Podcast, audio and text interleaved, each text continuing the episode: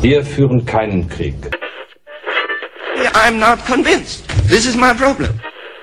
Wir zeigen alles, was es in der Kaserne gibt. Und plötzlich sind wir in Afrika.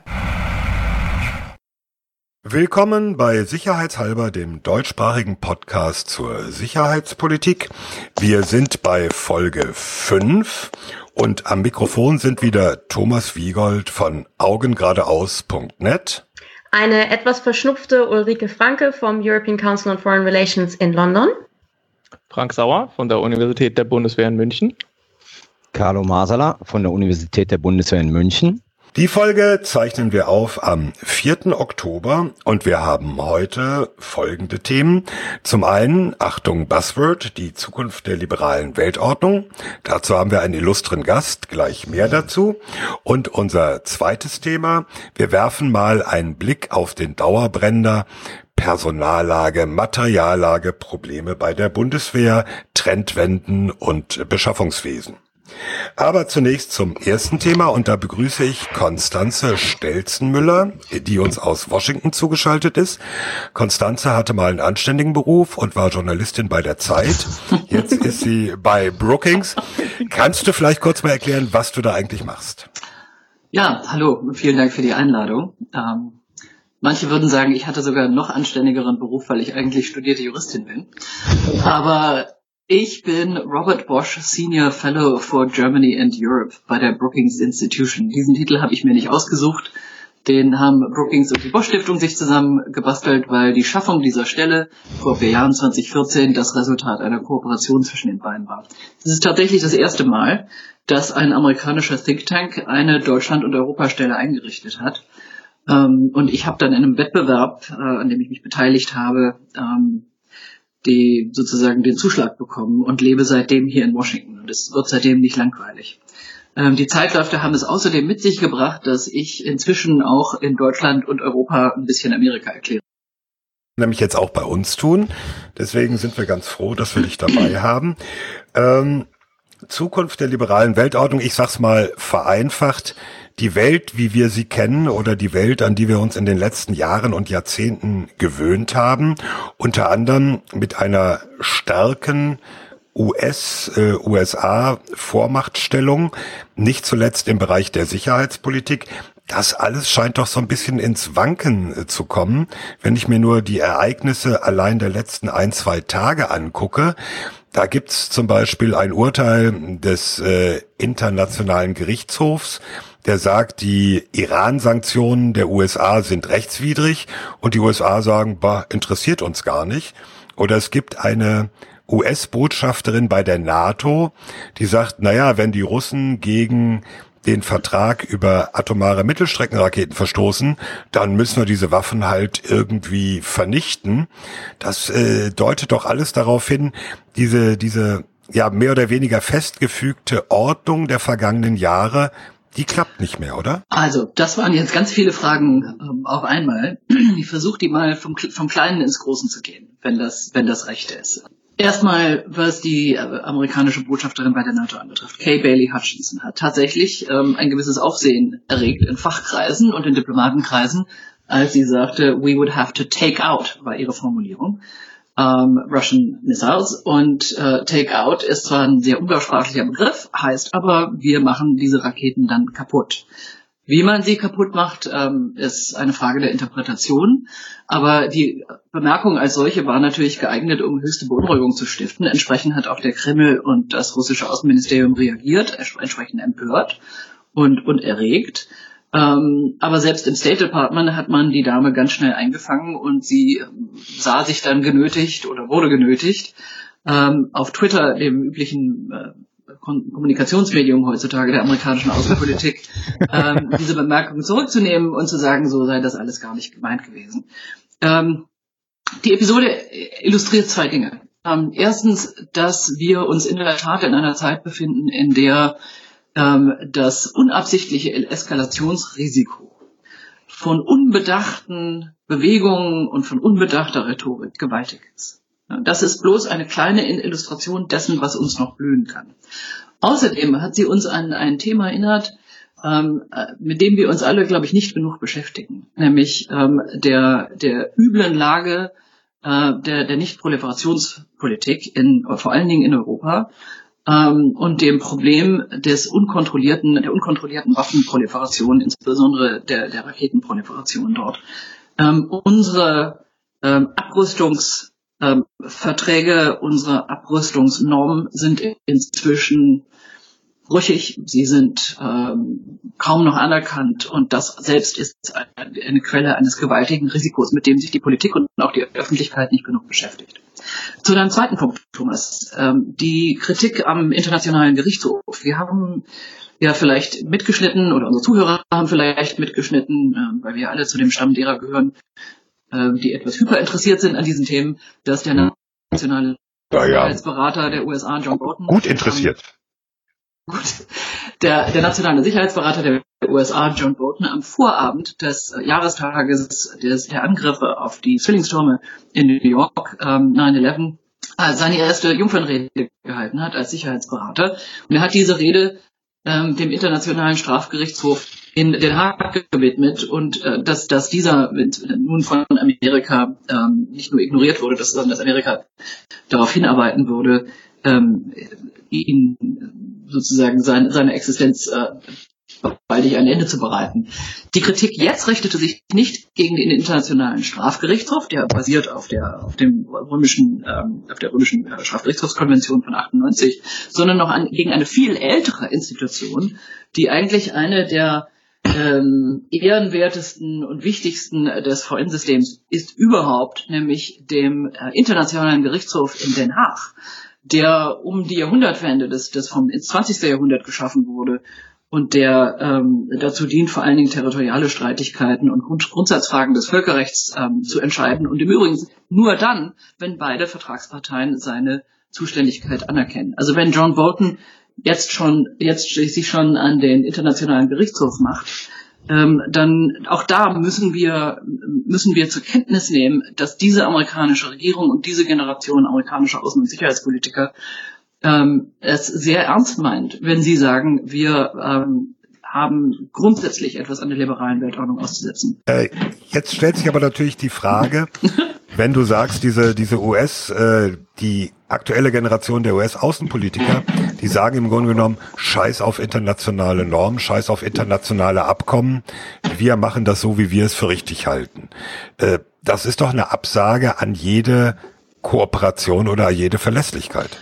Also natürlich gibt es hierzu im, im amerikanischen System Meinungsunterschieden. Bekanntlich ist der amerikanische Verteidigungsminister Jim Mattis ähm, ein entschiedener Verfechter der NATO ähm, und des westlichen Bündnisses, auch westlicher Werte und, und sicherlich auch einer einer auf äh, Normen grundierten Weltordnung. Es gibt auch genügend Leute, nicht nur im Pentagon, sondern auch im State Department und ich denke auch im National Security Council, ähm, den Nationalen Sicherheitsrat im Weißen Haus, die ähnlich denken. Aber die, sagen wir, das, das, das Kernkabinett um Trump herum, ähm, das sind der Präsident selber, es sind sein Außenminister Pompeo, sein nationaler Sicherheitsberater, und einige der Ideologen, die äh, eher im Schatten ähm, äh, ihre, ihre Lieblingsthemen betreiben, so wie Stephen Miller, sein, sein Redenschreiber, der ein besonders, ähm, sagen wir mal, nahe an, an äh, Tendenzen äh, der harten Rechten in Amerika steht, zu, zu stehen scheint. Die, die sind tatsächlich ähm, offensichtlich erpicht, den Multilateralismus, wie wir ihn kennen, nicht nur, äh, nicht nur den Rücken zu kehren, sondern ihn auch ähm, nach Möglichkeit zu demontieren. Das ist eine andere Lage. Das ist aber doch ein ganz interessantes, äh, der die Bundeswehr würde sagen Geld, Delta, die Amis würden sagen a Gap. Es gibt diese, diese politischen Ankündigungen. Wenn man aber zum Beispiel beim Thema NATO, aber auch äh, US-Verstärkung in Europa das Handeln sieht, dann passiert ja genau das Gegenteil. Es werden US-Truppen in Europa aufgestockt, es werden mehr Fähigkeiten auch in die NATO gesteckt. Ähm, Gibt es da so eine politische Ebene, die sagt das eine und eine praktische Ebene, die macht das andere? Ähm, so könnte man es beschreiben. Ähm, ich habe es in einem Aufsatz im, im Februar so beschrieben, diese Administration hat einen sehr speziellen Blick auf Europa und im Übrigen auch auf Deutschland. Ähm, ich habe das beschrieben als ein Triple War Narrative. Ähm, Kulturkrieg, Handelskrieg und Krieg-Krieg. Ähm, Wobei interessanterweise, wie du sagst, Thomas, ähm, die NATO gerade verstärkt wird, das amerikanische Engagement in Europa verstärkt wird. Ähm, möglicherweise entsprechen die Amerikaner sogar dieser polnischen Bitte um eine in Polen zu stationierende Division. Wer weiß? Ähm, also mit dem Fort Trump. Ne? Fort, mit Fort Trump, genau. Ich finde das inzwischen nicht unvorstellbar. Und gleichzeitig, wir hatten ja auch gedacht, dass mit dem Austausch des Nationalen Sicherheitsberates McMaster gegen Bolton und dem Austausch des Außenministers Tillerson gegen Pompeo äh, Trump sich so etwas wie ein Kriegskabinett zurechtzimmert. Ja, schon wegen der beiden, der beiden Problemfälle Nordkorea und Iran. In beiden Fällen sehen wir aber eine Administration, die gerade nicht auf militärische Mittel setzt und die auch sagt, also wir wollen das Problem bis 20 bis 2020, 2021 lösen, was le letztlich bedeutet, sie ähm, äh, verschieben das auf die nächste Administration, sondern sie scheinen auch vor allen Dingen auf Wirtschaftssanktionen zu setzen, jedenfalls im Fall Iran, und hoffen dort auf Regime Change, gleichzeitig mit Unterstützung, sehr einseitiger Unterstützung Saudi-Arabiens. Ich sehe, hier kommt ähm, Einspruchbedürfnis von von unseren Kollegen? Kein Einspruchbedürfnis. Ich hatte eigentlich eher, ähm, also ich habe hab das alles sehr interessiert verfolgt, aber ich hatte jetzt eigentlich mal ähm, vor, die Flughöhe zu erhöhen und vielleicht Trump mal nicht unbedingt als eine Ursache, sondern vielmehr als äh, einen Effekt zu betrachten. Weil ich meine, die Zukunft der liberalen Weltordnung, wir diskutieren darüber ja schon etwas länger. Äh, zunächst glaube ich, weil sie stärker von außen unter Druck geraten ist, durch solche Irritationen wie eben zum Beispiel China, wo man eben dachte, okay, wenn da die Mittelklasse einen gewissen Wohlstand erreicht, dann wollen die de demokratische Partizipation, dann wird sich dieses System irgendwie umwandeln müssen. Das ist alles nicht geschehen, zum Erstaunen vieler Beobachter. Äh, ich erinnere mich auch noch gut, als wir sagten, ja, wenn das Internet nach China kommt, dann werden alle sozusagen partizipieren wollen. Dann müssen die Chinesen ja eine Million Sensoren in eine Turnhalle setzen, damit das äh, äh, verhindert wird. Was haben sie gemacht? Sie haben zwei Millionen Sensoren in eine äh, Sporthalle gesetzt und zensieren eben jetzt kräftig. Und, und sozusagen, das ist vielleicht die erste Irritation, die die liberale Weltordnung von außen erfahren hat. Vielleicht, wenn man es jetzt mal nur verengt auf diese Erfahrung mit China. Und wir haben ja auch den Druck, äh, auf die liberale Weltordnung von innen, nicht erst seit Trump, nicht nur in den USA, ähm, haben wir ja auch, wir haben den Pop die Populismusproblematik äh, in Europa. Ich darf mal erinnern, korrigiert mich, wenn ich da falsch liege, aber ich glaube, es war Orban, der in Ungarn gesagt hat, äh, wir machen Demokratie, aber wir machen explizit keine liberale Demokratie. Das wären jetzt so die Überlegungen, wenn ich das quasi zu einer Frage zuspitzen müsste, würde ich mich fragen, was machen wir jetzt? Also Liberale Weltordnung heißt Macht des Rechts statt Macht des Stärkeren. Heißt Institutionen, heißt Multilateralismus, heißt das Individuum in den Fokus rücken. Was ist sozusagen der, das richtige politische Rezept jetzt, um diesen Druck von innen wie von außen zu begegnen und die liberale Weltordnung sozusagen wieder, äh, sag mal, auch äh, reizvoll zu machen? Okay, ich habe ich hab versucht, nur um meinen eigenen Angang zu erklären, mich vom diagnostischen, sozusagen von dem, was wir in den Tagesnachrichten sehen und was ja auch Thomas angesprochen hatte, so langsam nach oben zu arbeiten. Ich würde gerne noch einen Punkt machen, bevor ich Franks Frage beantworte. Und das ist, dass wir von diesem Triple War Narrative, das ich eben ähm, erwähnt habe und das im Februar noch im Wesentlichen Rhetorik war, ähm, sich sozusagen die zwei, äh, die, die zwei Konfliktszenarien inzwischen Wirklichkeit sind, an die wir vielleicht weniger gedacht haben und an die wir als Sicherheitspolitiker auch weniger häufig denken. Und das sind der Handelskrieg und der Kulturkrieg. Und da sind wir in der Tat mittendrin. Wir sind in einem gewaltigen, inzwischen weltweiten Handelskrieg und daraus, dazu rechne ich sowohl die Strafzölle als auch die Sanktionen die haben natürlich außen- und sicherheitspolitische Folgen. Das wäre, könnte man zum Gegenstand einer ganzen Sendung machen. Das würde ich euch auch sogar empfehlen, sich das genau anzuschauen. Ähm, ich beschäftige mich gerade in dem Aufsatz mit den, mit den Details davon. Ähm, mein zweiter Punkt geht aber auf, auf, ähm, auf das, was Frank gerade gesagt hat. Diese Kulturkrankkomponente ist letztlich, äh, ich glaube, das ist der Kern der Trumpschen Überzeugungswelt seine Unterstützung, sein Lob für autoritäre Führer, das ist, glaube ich, der einzige Punkt, auf dem er sich nie, bei dem er sich nie widersprochen hat. Und da geht es nicht nur um Duterte in den Philippinen oder Putin in Russland oder Xi Jinping in China, sondern auch und ganz besonders um unsere eigenen immer autoritärer werdenden Nachbarn, ähm, Salvini in Italien, Orban in Ungarn, und was auch nochmal sich lohnt, sehr genau nachzulesen, ist Trumps Rede in Warschau vom letzten Jahr, die eine waschechte ähm, Rede mit, mit vielen Anklängen und sogenannten Dog Whistles, also versteckten, ähm, versteckten Fingerzeigen an die, an die harte Rechte in Europa und in Amerika war. Und wenn wir jetzt sehen, dass, dass Orban ja nicht, der hat, es ist ja, hat ja den, den autoritären Umbau seines eigenen, seiner eigenen Staatsordnung in Ungarn bereits abgeschlossen. Wenn man Orbans jüngste Reden liest, was ich auch nur dringend empfehlen kann, muss man ähm, zur Kenntnis nehmen, dass Herr Orban plant, bei den nächsten Europawahlen im Mai 2019 mit Hilfe einer Bewegung von Autoritären in Europa, mit Hilfe der Unterstützung ähm, der FPÖ in Österreich, von Herrn Salvini in Italien und ähm, betrüglicherweise auch von Herrn Burnham, dem geschassten Strategieberater von Trump, eine Bewegung zu gründen, die eine Mehrheit im EP erringen soll und die damit auch die europäischen Institutionen kapern soll. Man muss das nicht für realistisch halten, dass ihnen das tatsächlich gelingt. Was man aber, man sollte es aber sehr ernst nehmen.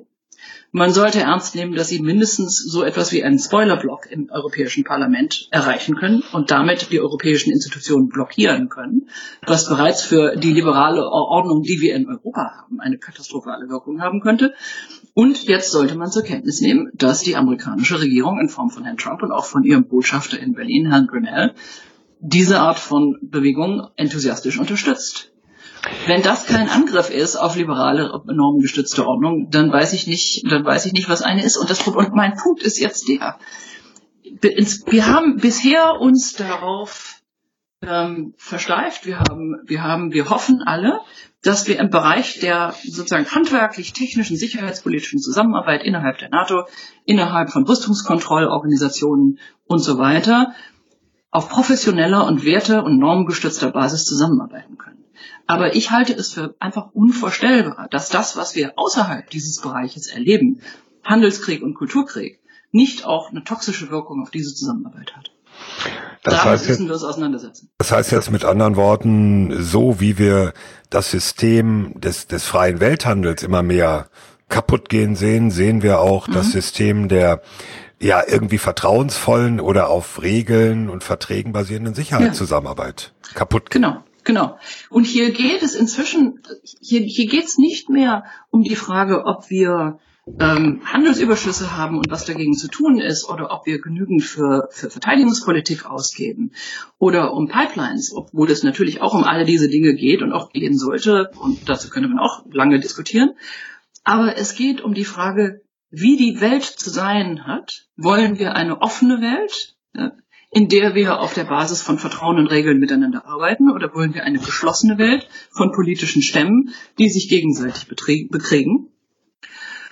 Und wir haben es auch leider mit Leuten zu tun, die schlichte Fakten bestreiten. Und es geht und, und was wir auch erleben, und ich glaube, auch das ist wirklich neu in dieser Situation. Und das auch setzt auch diese ganze Debatte um die Zukunft der liberalen Weltordnung in eine viel brandaktuellere politischen, in, einen, viel, in einen brandaktuellen politischen Zusammenhang. Das ist längst nicht mehr akademisch. Dass wir inzwischen überall zu Hause und auch bei uns in Deutschland in der Form der AfD und andere starke, laute Gruppierungen haben, die die Effektivität und die Legitimität der repräsentativen Demokratie, des Konstitutionalismus und des Schutzes von Minderheiten gegen die Tyrannie der Mehrheit grundsätzlich und bösartig in Abrede stellen.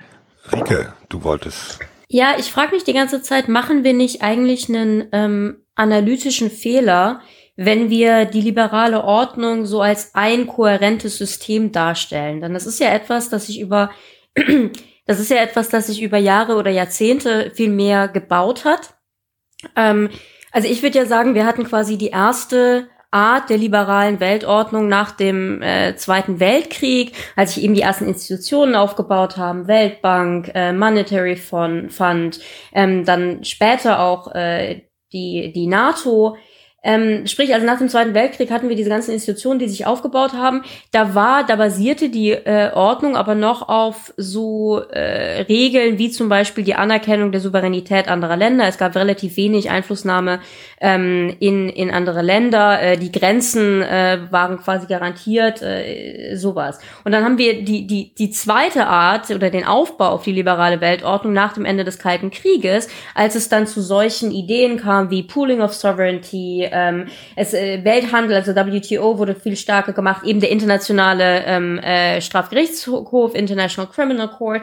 Und es ging eben viel mehr in die Richtung, was Frank vorhin gesagt hat, äh, das Individuum in die Mitte stellen, ins Zentrum stellen, äh, Responsibility to Protect, also eben doch in die Geschicke anderer Länder einzugreifen. Und ich würde quasi sagen, nach dem zwei, na, sorry, nach dem äh, Ende des Kalten Krieges ist die liberale Weltordnung sehr stark in die Richtung gegangen, wir versuchen die ähm, die Welt nach westlichen Abbild zu bauen. Also wir wollen quasi, dass die anderen Länder dem Westen äh, äh, sehr folgen. Und was ich mich jetzt gerade frage, wir sprechen jetzt von der liberalen Weltordnung in, der, in unserer Diskussion immer so als ein großes Ganzes, aber ähm, das sind ja verschiedene Aspekte und ich, ich frage mich, reden wir nicht eigentlich von einer sehr westlichen ähm, Definition von der liberalen Weltordnung, während andere Länder, ich denke jetzt vor allen Dingen an China, durchaus an gewissen liberalen Weltordnungen interessiert sind, nur nicht an dieser an dieser liberalen Weltordnung äh, 2.0, wenn man es so nennen will. Und ich glaube, Carlo wollte genau auch in diese Kerbe schlagen.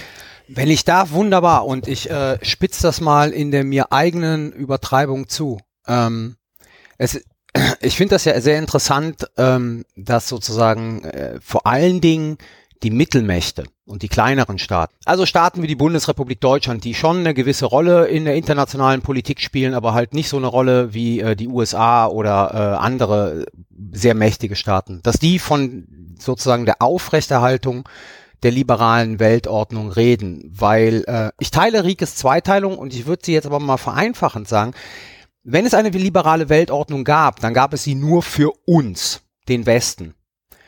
Und in der Handhabung war sie nicht liberal, weil wir sozusagen diese Werte beständig verletzt haben in unserem eigenen Interesse. Wir hatten nach 1990 einen liberalen Imperialismus, wo wir versucht haben, sozusagen diese Prinzipien anderen aufzudrücken. Das ist gescheitert. Deswegen finde ich sozusagen die Diskussion um die liberale Weltordnung ein bisschen äh, sozusagen ähm, von Mythen umgeben. Ja, was wir sehen, ist natürlich eine USA, die einfach sagt, wir haben uns nach dem Zweiten Weltkrieg Fesseln angelegt. Also wie Gulliver sich selbst an den Mast fesseln lassen. Das brauchen War das wir nicht, nicht mehr. Odysseus? Scheiß auf den, das, Odysseus, Entschuldigung, äh, Odysseus. Nein, nein, nein. Gulliver an die Erde, Odysseus an den Mast. So. NRW-Abitur, ich kann nichts dafür. ähm, ich auch. Und die USA sagen natürlich seit, seit einer geraumen Zeit, und Trump ist wirklich die extreme Spitze dieser Bewegung, das brauchen wir nicht mehr, wir brauchen keine Koordination, wir machen es alleine nach unseren Regeln. Also wo ich, ich, äh, was Konstanze alles gesagt hat, das bestreite ich überhaupt nicht. Nur mir geht es darum sozusagen, dass diese Diskussion liberale Weltordnung, Heiko Maas jetzt sozusagen kleinere Partner zu, zu versammeln, um die zu retten, dass das eine Chimäre ist. Das war eine Chimäre. Ich habe ja vorhin gesagt, dass ich Juristin bin. Ähm, ich bin allerdings konkret Völkerrechtlerin und habe ähm, mit dem Schwerpunkt Menschenrechte und das war auch das, worüber ich neben der Sicherheitspolitik bei der Zeit elf Jahre lang geschrieben habe. Ähm, und Carlo, ähm, ich hätte dich gerne dabei gehabt bei den Verhandlungen zum Internationalen Strafgerichtshof 1998, wo es gerade die Südkoreaner, die Afrikaner und die Lateinamerikaner waren, die gerade in ihren eigenen Ländern Diktaturen gestürzt hatten, langstehende, jahrzehntelang existierende Militärdiktaturen, die sagten, wir reklamieren für uns den Universalismus der Menschenrechte und der, der Sanktionierung von, äh, von, von, Menschheitsverbrechen. Dass wir lehnen die, die Behauptung unserer eigenen Diktatoren der Lee Kuan Yews, ähm, der äh, Robert Mugabes und der anderen ab, dass das rein westliche Werte seien, die uns hier übergeholfen werden. Also, Moment mal. Ich, ich, ich möchte mich entschieden dagegen wehren, ja, dass wir auch nun auch noch sagen, das ist etwas, was wir versucht haben, der, der, der westlichen Welt aufzuzwingen.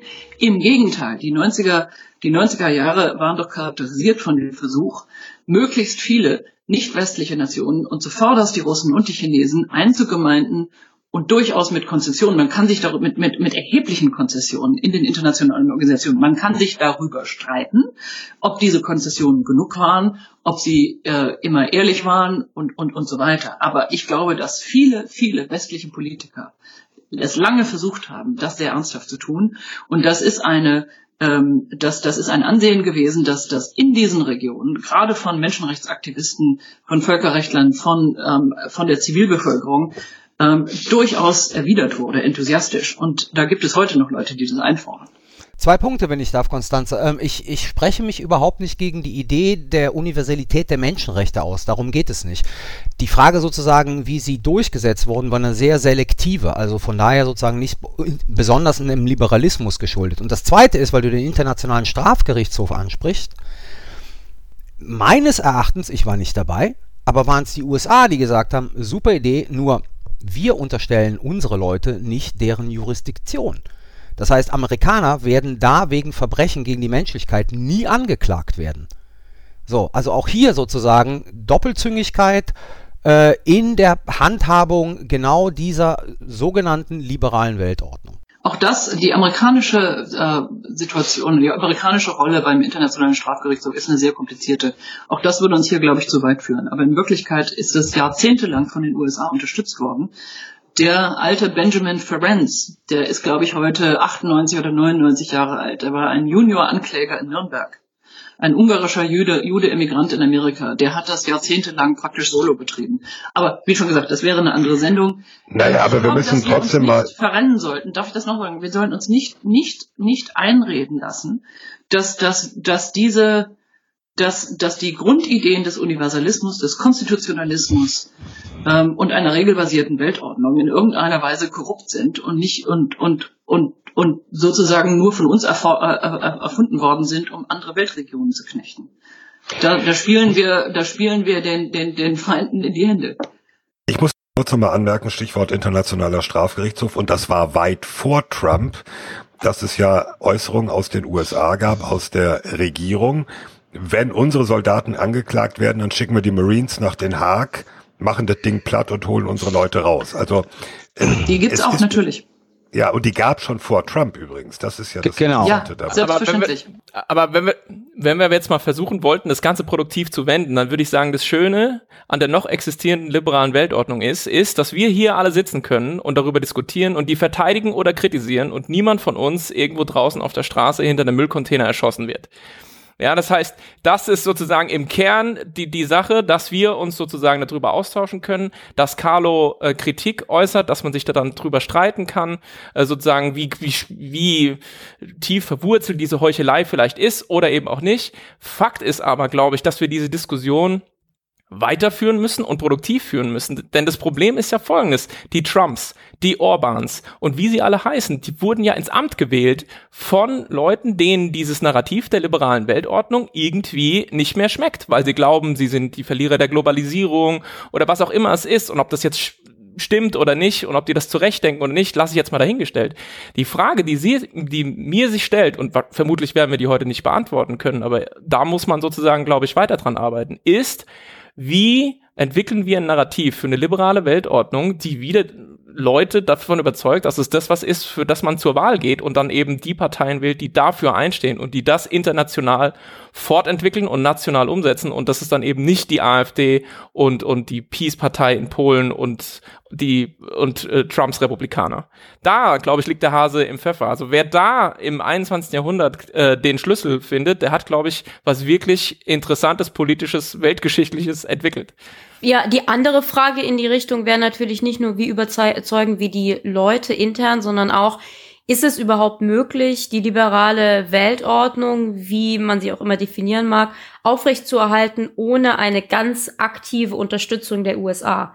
Also wir brauchen sowieso die, wir brauchen ähm, auf der einen Seite natürlich die Bevölkerung, die die Leute ins Amt wählen, aber ist es überhaupt möglich für uns hier in, in Deutschland oder in Europa darüber zu reden, die liberale ähm, Weltordnung aufrechtzuerhalten, ohne dass die USA sich ganz aktiv einbringen. Und dafür ist natürlich, natürlich schön, dass wir jetzt Konstanze aus, aus Washington zugeschaltet haben, weil für mich ist das halt wirklich so eine der zentralen Fragen, weil derzeit, also Trump ist äh, noch an der Macht, am Ende kriegt er eine zweite Amtszeit. Also ich verstehe schon, dass du grundsätzlich recht hast mit der mit der Narrative. Wie bilden wir wieder eine attraktive Narrative ähm, für die liberale Weltordnung? Aber jetzt kurzfristig ist ja fast eher die Frage: Können wir das ganze System aufrechterhalten? Also wir, Europa, der Rest des Westens, ähm, Kanada, Australien etc., ohne dass die USA sich aktiv einbrechen. Und da habe ich halt sehr große Sorgen.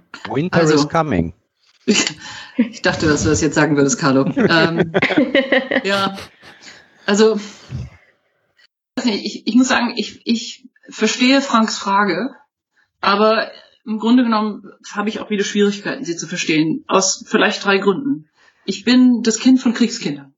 Meine Eltern haben ihre Kriegserfahrung an mich weitergegeben, und zwar sehr explizit. Mein Vater ist mit 16 in die Wehrmacht gezogen worden, meine Mutter hat die Bombardierung von Berlin erlebt. Meine Eltern waren, haben überhaupt nichts beschönigt an dem, was die Nazis verbrochen haben. Ähm, meine großartigsten Lehrer an Universitäten und auch im Graduiertenstudium waren emigrierte Juden aus Europa. Und ich bin in genügend Kriegs- und Nachkriegszonen als Reporterin unterwegs gewesen, um sehr genau zu wissen, was ich nie wieder will.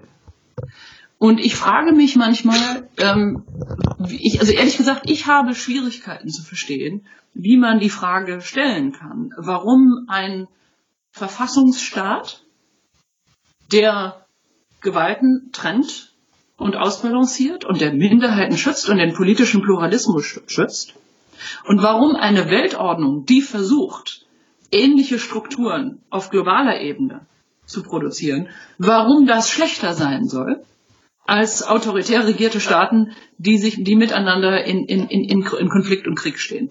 So, ich verstehe natürlich, ich, wir, unser Problem ist doch ein anderes, dass diese wunderbaren, gewaltenteiligen, minderheitenschützenden Staaten inzwischen extrem unzufriedene Bürger produzieren, die auf die Straße gehen und die autoritäre, ähm, brachial agierende Regierungen einfordern.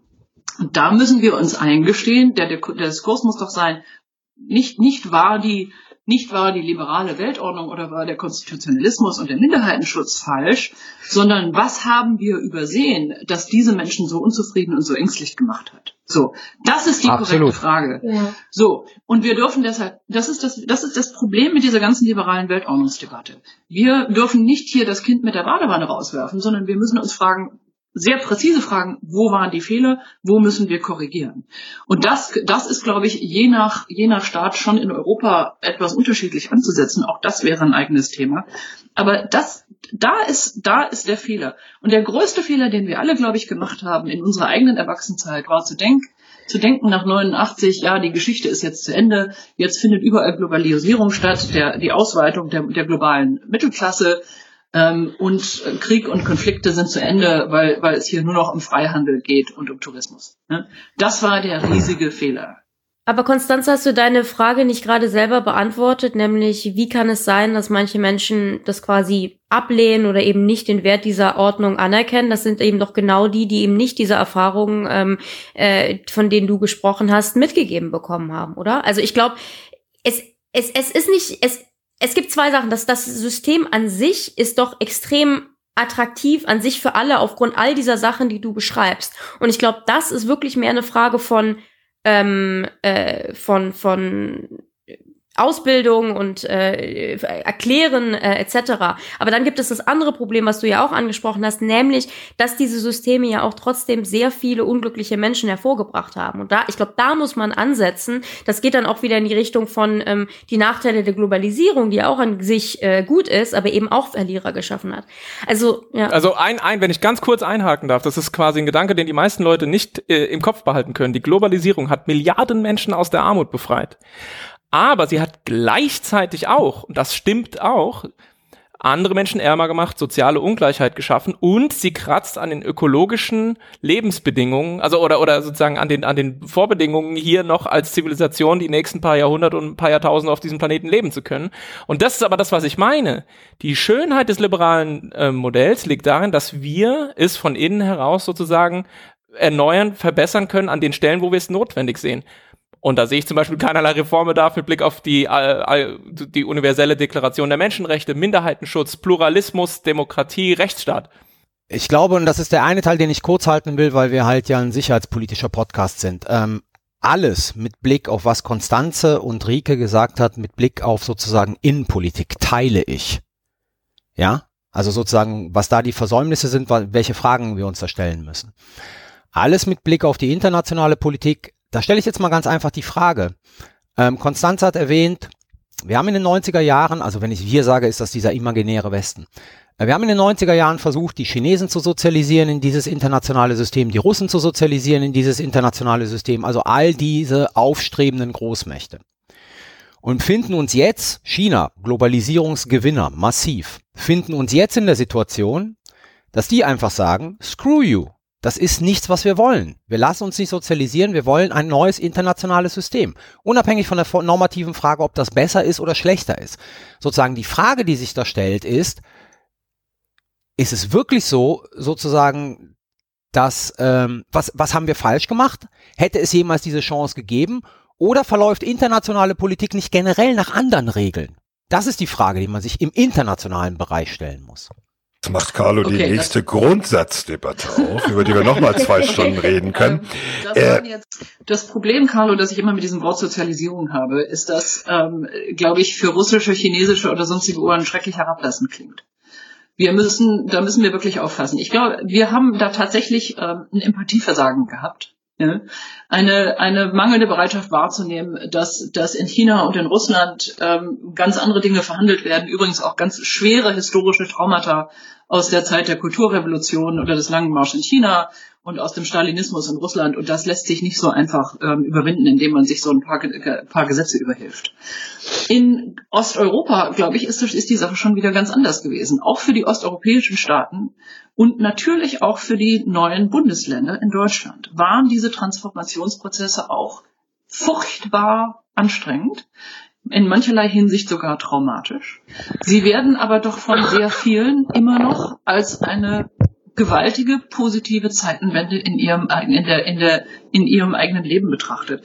Als Beispiel dafür sollte man, kann, muss man, glaube ich, nur sehen, die, die empörten Reaktionen in Osteuropa auf die Rede des britischen Außenministers Jeremy Hunt, der die EU mit der Sowjetunion verglich. Ähm, Nochmal ganz kurz zu den Fehlern, die wir gemacht haben. Ich glaube, dass wir, wir, der Stamm der Außen- und Sicherheitspolitiker, inzwischen begriffen haben müssten, dass wir nicht immer nur uns fixieren dürfen auf das, was in der NATO oder in der Bundeswehr oder in der US Army passiert, sondern dass wir uns sehr genau anschauen müssen, was in den Randdisziplinen passiert, beziehungsweise im, ähm, im Leben jenseits der, der, der Militär- und Sicherheitspolitik. Was passiert in der Ökonomie? Was passiert in der Gesellschaft? Und wie, wie sieht es um, wie ist es um unsere Institutionen bestellt?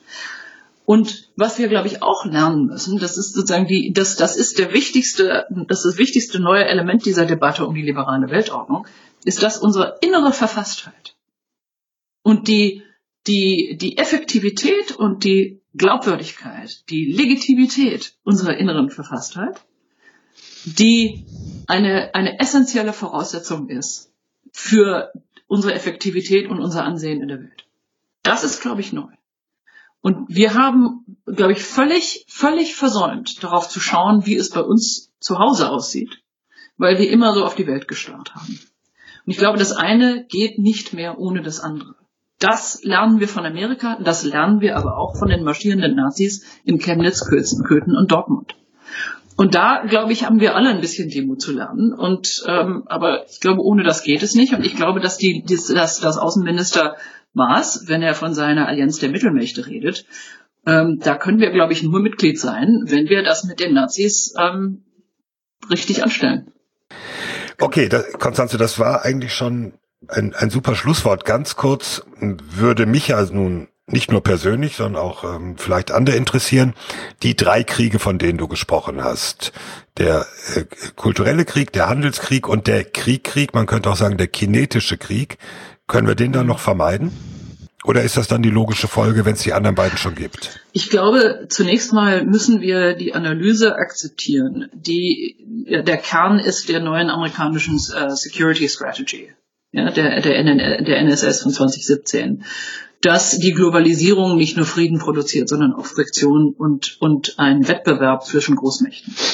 Sie, das ist aber nicht nur ein Wettbewerb zwischen Großmächten, es ist Wettbewerb und Friktion überall. Und ich glaube, dass wir, ähm, ich glaube schon, dass wir es versuchen können, dem etwas entgegenzusetzen. Aber das bedeutet, dass wir zurückkehren zu ganz alten Methoden der geduldigen, empathischen und kompromissbereiten oder dem geduldigen, empathischen und kompromissbereiten Aufbauen von Netzwerken, die auf Vertrauen gründen und auf der Bereitschaft, gegenseitig auszuhandeln und wirklich etwas zu geben für die eigenen Interessen.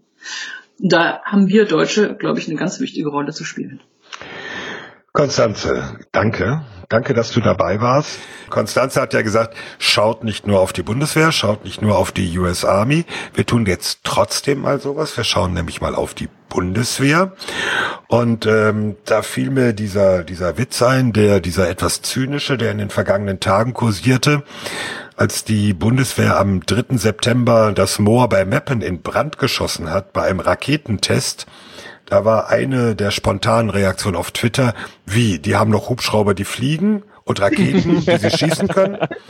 Und ähm, ja, es geht ja noch weiter. Nachdem ich dann auf Augen geradeaus äh, berichtet hatte, dass der Test nicht von der Bundeswehr selber gemacht wurde, sondern von der Firma Airbus, kam dann der Nachschlag, noch nicht mal das kann die Bundeswehr selber, sondern braucht dafür eine Firma, die das Moor in Brand schießt. Also ah, Aber Moment, Thomas, wir haben doch jetzt, Thomas, wir haben doch jetzt wieder drei U-Boote, die schwimmen von den sechs. Habe ich letztens drei, auch Ja, ja, genau. Nicht Lieke, die tauchen. Erstmal müssen sie schwimmen, bevor sie tauchen können. Wie ähm, Thomas systematisch 60 Prozent unserer Hörerschaft vergrault gerade. Warum? Die schalten jetzt alle frustriert ab. Nein, das wird das wieder viele alle. Kommentare bei Augen gerade ausgeben. Das wird so sein. Aber wir haben ja gesagt, wir werfen mal einen kurzen Blick auf den Stand. Das ist im Moment nicht ganz so einfach. Es gibt ja einen jährlichen Bericht zur sogenannten Materiallage der Großwaffensysteme, also Panzer, Flugzeuge, Schiffe, Hubschrauber, nicht Gewehre und ähnliches. Der letzte ist vom März. Eigentlich kommt er immer so zum Jahresende. Demnächst müsste auch wieder einer fällig sein. Der letzte hat sich so ein bisschen verzögert, weil es ja durch die verspätete Regierungskoalitionsbildung erstmal keinen Verteidigungsausschuss gab. Und das Ministerium, Verteidigungsministerium hat gesagt, ja, wenn, dann geht der Bericht an den Verteidigungsausschuss. Und den gibt's ja noch nicht, also warten wir. Und dann kam er im März und er sah eigentlich noch schlechter aus als ein Jahr zuvor. Also wenn 48 Prozent der äh, Kampfjets, äh, in dem Fall Eurofighter, einsatzfähig sind und die Zahl auch noch geschönt ist, weil die bezieht sich nicht auf die Zahl aller Flugzeuge, die die Bundeswehr von diesem Typ hat, sondern nur die, die gerade bei der Truppe sind und nicht gerade bei in der Firma zur Wartung und davon noch mal weniger als die Hälfte. Also das kann man für alle Systeme weiterführen. Mit anderen Worten, es sieht nach wie vor eher düster aus. Dazu passt auch eine Zahl, die ich heute erfahren habe. Ähm, die Flugstunden sind ja bei allem, was so fliegt, Hubschrauber, Flugzeuge und so weiter, ein kritisches, äh, einfach ein kritisches Dingens. Und ähm, die Zahl der Flugstunden ist vom Jahr 2016 zum Jahr 2017 nochmal um ein paar tausend Stunden pro Jahr runtergegangen, was vor allem daran liegt, dass viele Ersatzteile nicht verfügbar waren, jetzt egal für welchen Flugzeugtyp. Thomas, Hakt ein. Äh, ja. Warum, warum, sag noch mal ganz kurz, erklär noch mal, warum die Flugstunden so wichtig sind. Das hat nämlich was damit zu tun, dass man zertifiziert wird und so. Sag das noch mal. Das, also die Flugstunden, ja, Zertifizierung äh, kommt sozusagen am Schluss. Es fängt damit an, dass äh, die Piloten Erfahrung blau brauchen. Also die brauchen einfach in Übung Haltung auf ihren Flugzeugen. Inzwischen werden viele Flugstunden schon am Simulator geflogen, was aber nur zum Teil hilft. Und zum anderen muss man sagen, auch an Simulatoren gibt es teilweise einen Mangel, weil zum Beispiel an einem Standort aus rechtlichen Problemen sich der Bau eines neuen Simulatorgebäudes verzögert, weil es bei Hubschraubersimulatoren äh, kein Geld gibt, um die Software dieses Simulators auf das neueste Modell des Hubschraubers abzudaten. Also auf gut Deutsch, im Cockpit des Hubschraubers sieht es ein bisschen anders aus als im Simulator. Das ist für einen Piloten nicht sehr schön. Das heißt, er muss erst recht reale Flugstunden haben. Und deswegen äh, die Zertifizierung kommt hinzu. Es werden bestimmte Mindestflugzeiten oder Mindestflugstunden pro Jahr verlangt. Entweder um auch nur die Lizenz zu behalten für ein bestimmtes Muster oder aber um NATO-Anforderungen zu genügen. Ich habe da mal eine grundsätzliche Frage, weil immer wenn ich diese Berichte sehe und lese und ich tweete die ja auch gerne raus, stellt sich für mich eigentlich folgende Frage. Wird da mal aufgeschlüsselt, was fliegt oder taucht oder schwimmt derzeit nicht aufgrund so Sachen wie das ist jetzt nicht zertifiziert, das ist nicht durch einen TÜV, das da hat jetzt nicht diesen diesen Anforderungen entsprochen Und was? Keine Plakette. Genau, hat keine Plakette. Naja, ihr lacht, aber wir wissen ja alle, also in, in Afghanistan im Feldlager wird irgendwie die Straßenverkehrsordnung eingehalten. Also Deutschland ist da ja sehr vorne weg. Also sprich, diese Zahlen, die wir jetzt kriegen, sind das, fliegen, sagen wir mal, 50 Prozent der Flugzeuge nicht aufgrund von solchen Gründen? Oder ist es tatsächlich so, im Fall der Fälle, Deutschland wird morgen ein, angegriffen, ähm, fliegt das Zeug immer noch nicht? Also wird das mal aufgeschlossen, wie viel ist eigentlich tatsächlich einsatzfähig, wenn denn Push comes to shove und wie viel ist nur nicht einsatzfähig, weil eben irgendwie die Plake Plakette äh, vom TÜV fehlt? Ja, du, du hast da einen Punkt. Also es steht in den Berichten so detailliert nicht drin. Wenn man mit den Leuten redet, bei der Luftwaffe zum Beispiel, dann äh, kriegt man da schon durchaus einige Angaben zu. In der Tat ist es ja so, äh, es gelten, wir haben tiefen Frieden, also gelten Friedensbedingungen, zum Beispiel beim Flugbetrieb.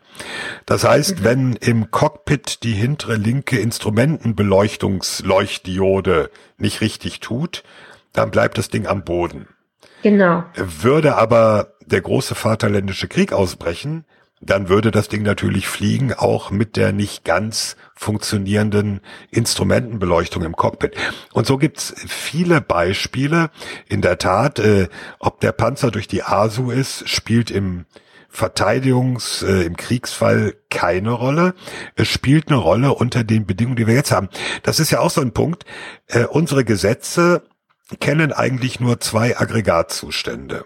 Entweder haben wir den tiefen Frieden, mit allen Bedingungen, die dann gelten, oder wir haben den richtigen großen Krieg mit ganz anderen Bedingungen. Dazwischen gibt's eigentlich nichts.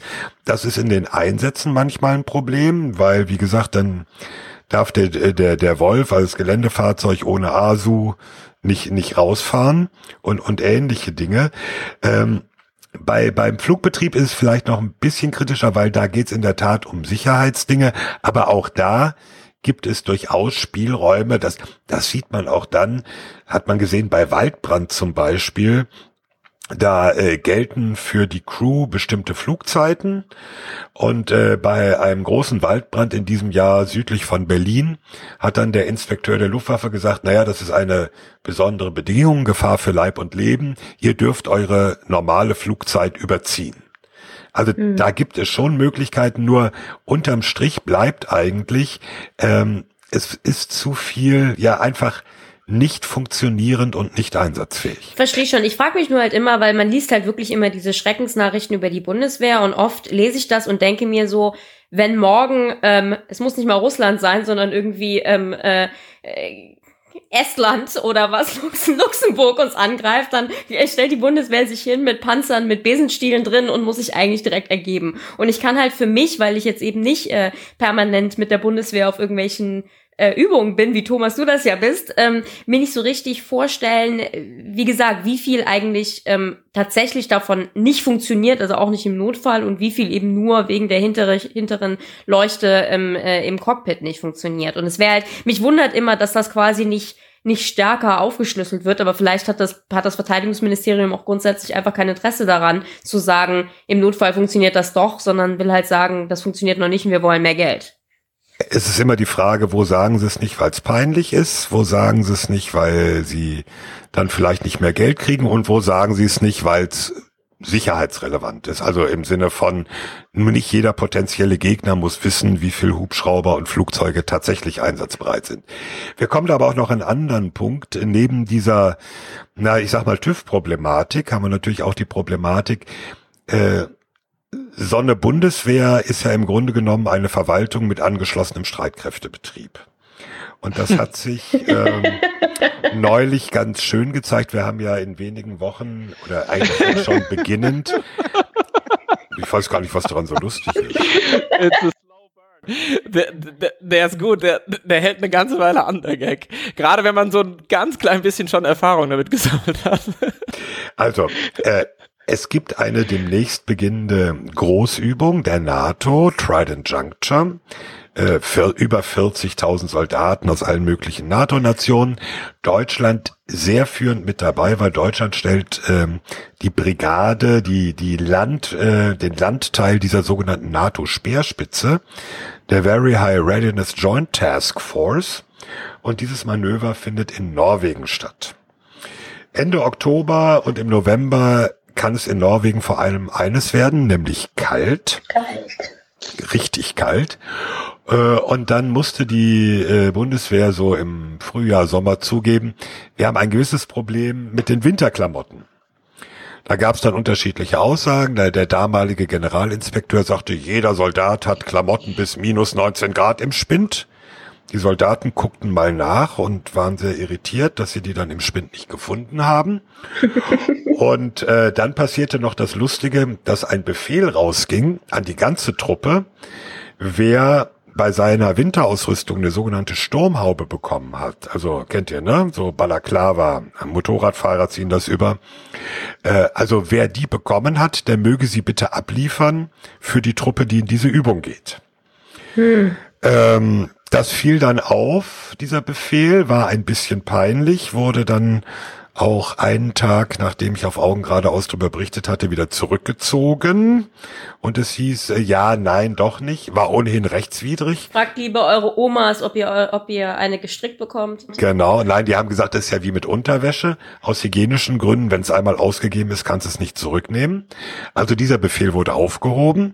Und der größte Gag daran war, ein, zwei Wochen später traf ich den zuständigen General. Sag, habt ihr denn jetzt diese neuen Sturmhauben gekauft? Und dann sagt er, mussten wir gar nicht, die lagen noch im Depot. Right. Äh, hatte nur keiner gemerkt. Da sind wir dann wieder beim Thema Verwaltung. Die waren nämlich nicht einzeln ausgelistet äh, in diesem Materialsystem, in der Software, sondern die waren Bestandteil eines anderen Ausrüstungspakets. Und deswegen bei der Suche nach diesem Artikel mit Artikelnummer wurden sie nicht angezeigt. Also, das hat sich erledigt. Das ist aber so, so ein Beispiel. Es gab vor Jahren noch das andere schöne Beispiel, dass Panzergrenadiere, die auch irgendwo ins Kalte gingen, ich glaube sogar auch nach Norwegen, die bekamen keine Strickmützen.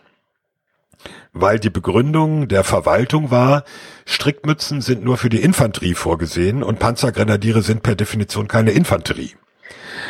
Auch das ist jetzt geregelt, also sie kriegen Strickmützen. Es zeigt aber, äh, dieser ganze, ja, diese ganzen Verwaltungsprozesse sind eigentlich, obwohl immer wie, oder jetzt versucht wird, da ein bisschen gegenzusteuern, sind nach wie vor Teil des Problems. Ja, das wäre jetzt meine Frage. Äh, mal, wenn man von diesen Anekdoten mal absieht, von denen es ja die sind doch schön, die Anekdoten. Die super sind, auf jeden Fall. Äh, und die vielleicht auch gerade für die Hörerinnen und Hörer interessant sind, die da nicht so drinstecken. Ähm, wenn man von denen aber jetzt trotzdem mal absieht und eher auf das große Ganze schaut und sich fragt, was ist eigentlich das System, was das ermöglicht? Was ist da eigentlich umgesteuert worden in den letzten paar Jahren? Ähm, und was schätzt ihr, wie lange das dauert, äh, bis das dann mal greift und dann vielleicht solche Prozesse verschlankt, vereinfacht, verbessert sind, die Dinge dahin kommen, wo sie hin sollen, nachdem sie denn auch beschafft wurden und so weiter und so fort. Carlo weiß Bescheid. Nein, ich weiß nicht Bescheid. Ich wollte an Thomas eine Frage stellen, weil das auch eine Info ist, die ich sozusagen von Thomas bekommen habe. Ähm, die Holländer hatten ja das gleiche Problem, ne? Und die haben dann sehr flexibel gesagt, okay, jeder Soldat kriegt 1000 Euro, um sich die notwendige Ausrüstung zu besorgen, die er für Trident Juncture braucht. Und dann gab's dann, ja, dann gab es die Liste, was natürlich dazu führte, dass es dann Anbieter gab, die genau diese 15 Stücke zusammengestellt haben und surprise, surprise, das Ding hat 999,99 Euro gekostet. Exakt 1000 Euro. Exakt und, sie haben 1000. und sie haben gesagt, da ist schon 20% Rabatt drin, sonst wäre es nämlich Genau. nochmal teurer gewesen. Also noch an dem Also, Tag. also die, die Frage, die, die Frage, die ich stellen will, ist sozusagen, oder ich habe eine Vermutung, ne? Also ähm, ich kenne ja die Bundeswehr ein bisschen äh, und auch die Bundeswehr-Universität ein bisschen. Ähm, warum ist sozusagen dieser ganze Apparat nicht in der Lage, auf solches Shortages relativ schnell und flexibel reagieren zu können? Ich rede jetzt nicht davon von neuen Waffensystemen. Ich rede wirklich von Sachen, die im Klamottenbereich stattfinden. Dazu eine Anekdote, wenn ich darf. Eine Geschichte, Onkel die vor, Thomas erzählt. genau, eine, eine Geschichte, die ich schon vor Jahren geschrieben habe, nämlich ähm, die Geschichte der Nutzungsgenehmigung für die Strickmütze. Die Strickmütze ist nämlich Teil des Systems Soldat, Subsystem Bekleidung. Und es gab noch nach einem alten, inzwischen überholten Verfahren eine Evaluierung, Bewertung, Tests und Beschaffung wie bei einem Waffensystem. Für eine Strickmütze. Weil es wurde von, zunächst. Von der IABG geprüft dann. Oder? Ja, es wurde zunächst geprüft, ob eine Kampfwertsteigerung des vorhandenen Systems Strickmütze in Frage kommt. Das wurde nach Tests verneint. Dann wurde eine Marktsichtung durchgeführt und Tests und so weiter. Hat irgendwie alles ewig gedauert und irgendwann wurde dann die Genehmigung zur Beschaffung und die Nutzungsgenehmigung, das ist ja auch immer wichtig, für diese Strickmütze erteilt. Also das ist, ähm, wenn wir jetzt uns dieses holländische Beispiel angucken, ich meine, ähm, Holländer sind gute Kaufleute, um mal dieses Vorurteil zu zitieren, deswegen wundert mich das gar nicht so, wie es gelaufen ist. Die haben festgestellt, unsere vorhandene Winterausrüstung ist im Moment, reicht so nicht, ist nicht in Ordnung, ist nicht gut genug, wir brauchen was anderes. Wenn wir dafür einen zentralen Beschaffungsprozess einleiten, dann dauert das eine Weile. Also jeder 1000 Euro auf die Hand, geh einkaufen. Äh, nun muss man dazu wissen, dass bei der Bundeswehr seit Jahren und vor allem damals im Afghanistan-Einsatz, als es richtig die Hochzeiten waren, die Jungs sich sowieso das Zeug selber gekauft haben, ja, weil genau. sie gesagt hatten, dieser dienstlich gelieferte Scheiß, was soll das? Ich brauche was anderes. Das hat sich in Teilen oder ich glaube sogar in großen Teilen gebessert. Man muss natürlich auch eins sehen, das Problem bei diesen, hier hast du 1000 Euro, kauf selber ein, ist äh, immer dann ein Problem, wenn man nicht so genau weiß, was die Leute einkaufen. Nur als Beispiel, mhm. ähm, für Afghanistan war eine Zeit lang sehr in die sogenannten Combat Shirts. Das heißt so langärmelige Unterziehhemden, die da, wo die äh, Weste drüber war, die Schussweste, besonders dünn waren, weil man da ja am meisten schwitzt und die Ärmel waren normal wie bei einer normalen Feldbluse. Nun kriegte man diese Combat Shirts bei den üblichen Versendern für 20 Euro und für 150 Euro. Mit dem kleinen Unterschied, die für 20 Euro war ziemlich Nylon und ziemlich leicht entflammbar. Jetzt fragt man sich natürlich, was macht denn der Soldat eventuell, wenn er da steht und sieht, äh, Online-Klick hier 20 Euro oder Online-Klick hier 150 Euro, ist dann sicherlich durchaus Verständnis, dass er vielleicht sagt, na ja, 20 Euro, was soll ich so viel dafür ausgeben? Und dann reicht schon äh, eine Zigarette, um das Ding abzufackeln. Äh, das ist immer das Problem bei diesem selbstbeschafften Zeug. Wenn es nicht auch den Vorschlag gibt es, einen sogenannten zertifizieren, zertifizierten Warenkorb gibt, also, dass die Bundeswehr sagt, guck mal, das hier ist alles approved, da ist unser Stempel ja. drauf und da kannst du einkaufen nach Geschmack, Gusto und Kragenweite. Aber jetzt lass doch noch mal zurückkommen auf das, was Frank gesagt hat, nämlich das sind ja diese Probleme, also wie gesagt, wir können diese Anekdoten jetzt immer weiter ausführen, aber diese Probleme müssen doch eigentlich lösbar sein und nicht nur müssten sie lösbar sein, wir erzählen doch jetzt seit nunmehr oh Gott, ich weiß es gar nicht, wie vielen Jahren jetzt schon, dass es Trendwenden gibt. Wie viele Jahre sind es jetzt, Thomas? Trendwenden, also sagen wir mal vorsichtig, das sind jetzt vielleicht zwei, drei Jahre, seit der Begriff ja. Trendwende kam. Okay, zwei, drei Jahre vielleicht seit Trendwende, aber ähm, äh, gerade die, die Ministerin von der Leyen ist ja jetzt schon länger im, Am im Amt. Und ich muss sagen, ich, ich, vor, vor fünf Jahren oder was habe ich mir das angeguckt und dachte, ja, da setzt sich jetzt mal jemand hin und versucht das Problem wirklich zu lösen. Aber die letzten Jahre schaue ich mir das an und denke mir so, warum kommen eigentlich so gar keine guten Nachrichten? Also gut, diese drei äh, U-Boote, die jetzt wieder tauchen ähm, und schwimmen, ähm, ist, ist eine bessere Nachricht als das, was ich irgendwie von dem Jahr gehört habe, nämlich dass von den sechs überhaupt keins taucht. Aber so grundsätzlich habe ich immer noch den Eindruck, so richtig tut sich da noch nichts. Und warum ist das eigentlich? Also warum dauert das so lange? Und ich verstehe das Argument der jahrzehntelange Unterfinanzierung auf der einen Seite und dann das Argument, was wir ja jetzt gerade länger diskutiert haben, nämlich der, der überbordenden ähm, Bürokratie. Aber irgendwie so richtig erschließt es sich mir nicht, warum wir jetzt seit wirklich Jahren darüber reden, dass irgendwie die Bundeswehr überall Probleme hat und dass es doch eigentlich einen Willen gibt, das zu ändern, aber es sich so irgendwie doch nichts tut. Ist das eine Fehlperzeption von mir und es wird gerade alles besser oder, oder was ist das Problem? Ich denke, es wird schon besser, aber sehr, sehr langsam. Und äh, ich sehe ein ganz großes Problem, das mit Geld eigentlich nur ganz am Rande zu tun hat. Nämlich äh, diese Tendenz, die wir aber auch in anderen gesellschaftlichen Bereichen haben, dass alles in irgendeiner Form juristisch wasserdicht sein muss. Genau. Ja, also cover your ass äh, an allen möglichen Ecken. Ein typisches Beispiel, nur um mal zeigen, wohin das führt. Ähm, über Drohnen haben wir ja schon mal gesprochen. Die Beschaffung dieser deutschen bewaffnungsfähigen Drohne.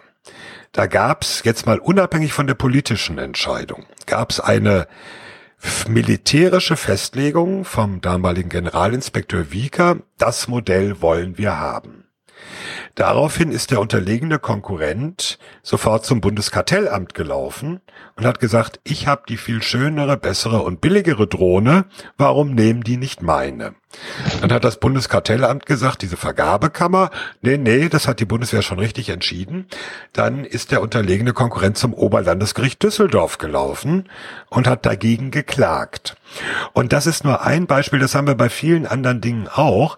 Das heißt, solche Beschaffungsgeschichten, ob es nun um sehr viel Geld geht oder auch um geringere Summen, müssen juristisch so abgesichert werden, dass nicht äh, irgendwie, nee, das nicht der unterlegene Konkurrent durch Klagen das rauszögert. Es geht um Geld, das ist schon klar. Es geht um Steuergeld, deswegen muss damit sorgfältig umgegangen werden. Nur diese ganzen Prozesse führen inzwischen zu unglaublichen Verzögerungen. Äh, nur als Beispiel Stichwort Nachtsichtbrillen. Wenn man den Heeresinspekteur fragt, wie lange denn diese Beschaffung jetzt dauert, dann sagt er, hören Sie bloß auf, vier Jahre oder länger was unter anderem daran liegt, dass eine griechische Firma gegen die Entscheidung, welche Nachtsichtbrillen beschafft werden, geklagt hat. Dadurch hat sich das ganze Verfahren verzögert, wurde nochmal neu gestartet und Nachtsichtbrillen sind nun nicht milliardenschwer, das ist keine Raketentechnik, aber auch bei so einem vergleichsweise simplen Teil greifen dann rechtliche Regelungen, die das Ganze verzögern. Und noch ein letztes Wort dazu. Ähm, wenn man mit Leuten aus der Industrie spricht, dann sagen die, okay, früher haben wir ein Jahr gebraucht, den Vertrag auszuhandeln, jetzt brauchen wir ein Jahr für den Vertrag und ein Jahr für die juristische Prüfung. Aber das kann doch nicht nur uns so gehen. Das ist eben die liberale Weltordnung, Thomas. Da grätscht dir der Rechtsstaat dazwischen. Ja, die, die Verrechtlichung der ganzen Geschichte. Nein, aber ich glaube, nochmal auf Rikes, ähm, also Thomas hat das absolut natürlich richtig dargestellt. Ähm, ich sag's mal so, also das eine ist wirklich, bis wir eine Trendwende spüren, also bis der Soldat eine Trendwende spürt, sagen wir es mal so, gehen noch ein paar Jahre ins Land. Das muss man einfach so sehen. Es werden noch ein paar Jahre ins Land gehen, bis sozusagen was von dieser Trendwende wirklich zu spüren ist in der Truppe. Und das Zweite ist, ähm, ich würde ja auch mal bestreiten, dass es äh, lange Zeit wirklich einen ernsthaften politischen Willen gab, an der Situation wirklich was Fundamentales zu ändern. Weil bis vor zwei, drei Jahren sozusagen ähm, die Truppe von der Politik sehr stark sozusagen als Resterampe benutzt wurde um das mal sehr übertrieben darzustellen. Also man war in Afghanistan und wer, wer sich an die Afghanistan-Einsätze erinnert, wie die Soldaten zunächst mal dahin geschickt worden sind, das war teilweise skandalös, also von der einfachen Ausrüstung her. Und erst sozusagen durch massive Beschwerden ist danach gesteuert worden. Aber ähm, es gab eigentlich äh, keinen starken politischen Willen, an dieser grundsätzlichen Situation wirklich was zu ändern, fundamental zu ändern. Den gibt's erst seit, wie ich sagen würde, zwei, drei Jahren. Und bis das mal wirklich an der Truppe ankommt, dauert es noch, keine Ahnung, fünf, sechs Jahre. Ich finde es halt weiterhin nicht so klar, warum Deutschland nach meiner Perzeption mit all diesen Fragen so viel mehr Probleme zu haben scheint als die meisten anderen Länder. Also nicht, dass überall sonst alles, das täuscht, ja? Nee, aber Leute, müsste auch, auch bei den US-Streitkräften müssen die sich zum Teil irgendwie ihre schusssicheren Westen äh, irgendwie äh, per FedEx schicken lassen oder weiß ich nicht, irgendwelche Platten, die sie in die Humvees reinschweißen, damit sie irgendwie besser. Also dieses, dieses Grundproblem gibt's glaube ich, in allen Streitkräften. Aber eindeutig ist es so, dass man mit Blick auf die Bundeswehr, gerade wenn man eben die Großwaffensysteme und so anguckt, schon äh, ein Problem sieht, was in dieser Virulenz seinesgleichen sucht. Also wenn du wirklich komplette, also wie mit den U-Booten, wenn du halt einfach sechs U-Boote hast und es fährt wirklich keins, alles schon blöd. Taucht, taucht. Ja, taucht, fährt, schwimmt, fliegt. Die Frage, ob die Deutschen da so viel schlechter dran stehen. Ich glaube, die Deutschen oder die Bundeswehr ist da eigentlich äh, ein Stück offener und die Bevölkerung sicherlich auch kritischer als in anderen Ländern.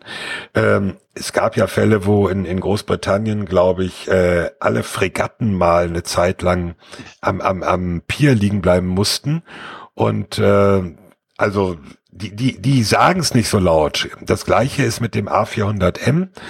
Der fliegt in äh, zum Beispiel in Frankreich, Großbritannien, in Deutschland mit den gleichen Problemen. Die Deutschen gehen öffentlich offen mit dem Problem um. Die anderen sagen, wieso, er fliegt doch. Ja, jetzt gucken alle etwas bedröppelt. Das Problem werden wir nicht lösen, aber im Auge behalten. Ja, wir werden es jetzt äh, sozusagen nicht abschließend behandeln können, aber ich würde mal sagen, wir behalten es im Blick. Also wir haben das heute unter anderem auch, also wir hatten das sowieso auf unserer Liste, aber wir haben das auch auf Hörerwunsch diskutiert und ich kann ganz klar sagen, ähm, das wird uns vermutlich die nächste Zeit begleiten, dieses Thema. Und äh, gerade weil es ja fast niemanden gibt, der da wirklich systematisch drauf schaut, äh, wird es unsere Aufgabe sein, das zu machen. Liebe also, Hörerinnen und Hörer, wir bleiben dran. Genau, und zwar äh, nur als Merkposten, irgendwann in diesem Herbst wird es wahrscheinlich den neuen Bericht zur Materiallage geben und dann gucken wir mal. Rike, machst du uns wieder, weil du das immer so toll machst, ein kleines Fazit unserer Themen? Aber gerne. Ähm, sicherheitshalber hat heute zwei Themen. Im ersten Thema mit der wundervollen Konstanzen Stelzenmüller ging es um die liberale Weltordnung und was für mich da so am meisten hängen geblieben ist, ist die Aussage, Sicherheitspolitik ist ähm, Teil eines größeren Politiksystems und wir dürfen eigentlich als Sicherheitspolitiker, sicherheitspolitisch Interessierte, sicherheitspolitische Experten ähm, nicht den Fehler machen, das zu vernachlässigen. Und deswegen ist halt eben die liberale Weltordnung, auch wenn das so ein großes politisches Thema ist, auch für Sicherheitspolitik ähm, massiv wichtig. Das zweite Thema war Materiallage der Bundeswehr. Ja, und da kann man halt leider nur so äh, eben nicht abschließend sagen, ähm, es sieht weiterhin nicht gut aus, aber wir bleiben dran. Also die Bundeswehr bleibt natürlich dran, das BMVG bleibt dran und sicherheitshalber bleibt dran und wird wahrscheinlich auch, wenn der nächste Bericht veröffentlicht wird, ähm, nochmal ein Update dazu geben, wie es denn aussieht mit dem Material und ähm, der Personalstärke der Bundeswehr derzeit. Ganz herzlichen Dank. Ich denke, wir machen mal einen Schnitt. Das war für mich heute anstrengend. Ich hatte ja nicht nur drei, sondern vier Wissenschaftler mir gegenüber. Damit muss man als Journalist erstmal klarkommen. Ja, sicherheitshalber kann man abonnieren und hören bei iTunes, Soundcloud, auf augengeradeaus.net, auf der Webseite des ECFR und inzwischen übrigens auch bei YouTube. Also wer gerne zum Ton ein Standbild haben möchte, der ist bei YouTube genau richtig. Ja, Rike, du lachst, aber ich glaube, das möchten welche.